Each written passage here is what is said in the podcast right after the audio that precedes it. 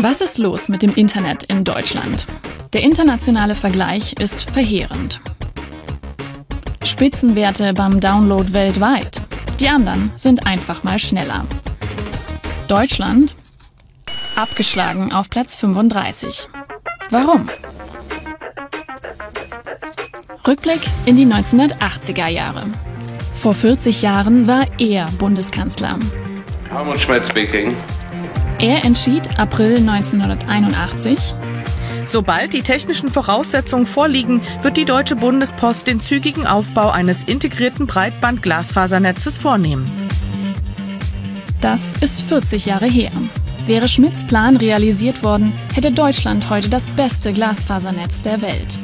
Stattdessen das hier. Ein Flickenteppich voller weißer Flecken, wo weniger als 10% aller Haushalte Anschluss mit 50 Megabyte pro Sekunde haben. Dabei brauchen wir schnelles Internet, nicht nur in der Pandemie. Deutschland ist ein Hightech-Land. Die Autos sollen bald autonom fahren und Landmaschinen per Satellit ferngesteuert werden. Und zur Virtual Reality kommt die Augmented Reality.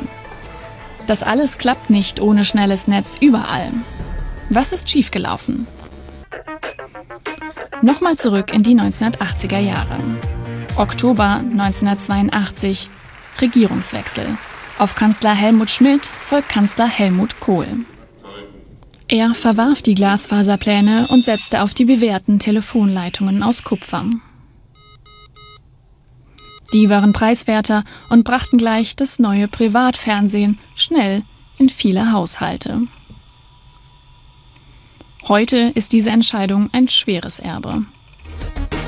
Zwar gibt es inzwischen mehr Glasfaserleitungen, aber die letzte Meile vom Verteilerkasten ist meist noch aus Kupfer und verlangsamt das Internet. Man ist in Deutschland tatsächlich 2015 ja erst überhaupt in die Breitbandförderung eingestiegen und das war im internationalen Vergleich ziemlich spät. Glasfaserleitungen sind besser und viel schneller. Aber die alten Telefonanschlüsse zu ersetzen ist teuer und aufwendig.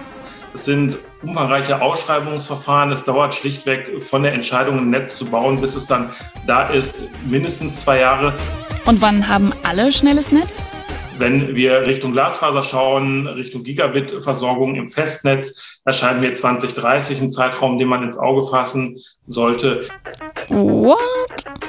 Der deutsche Wirtschaftsminister überlegt, ob er Estland um Hilfe bittet. Die Netzprobleme sind zum Standortnachteil geworden, schaden auch dem Image des Landes. Aber vielleicht hilft ja diese Meldung vom Januar. Im deutschen Parlament sollen bald die Faxgeräte abgeschafft werden.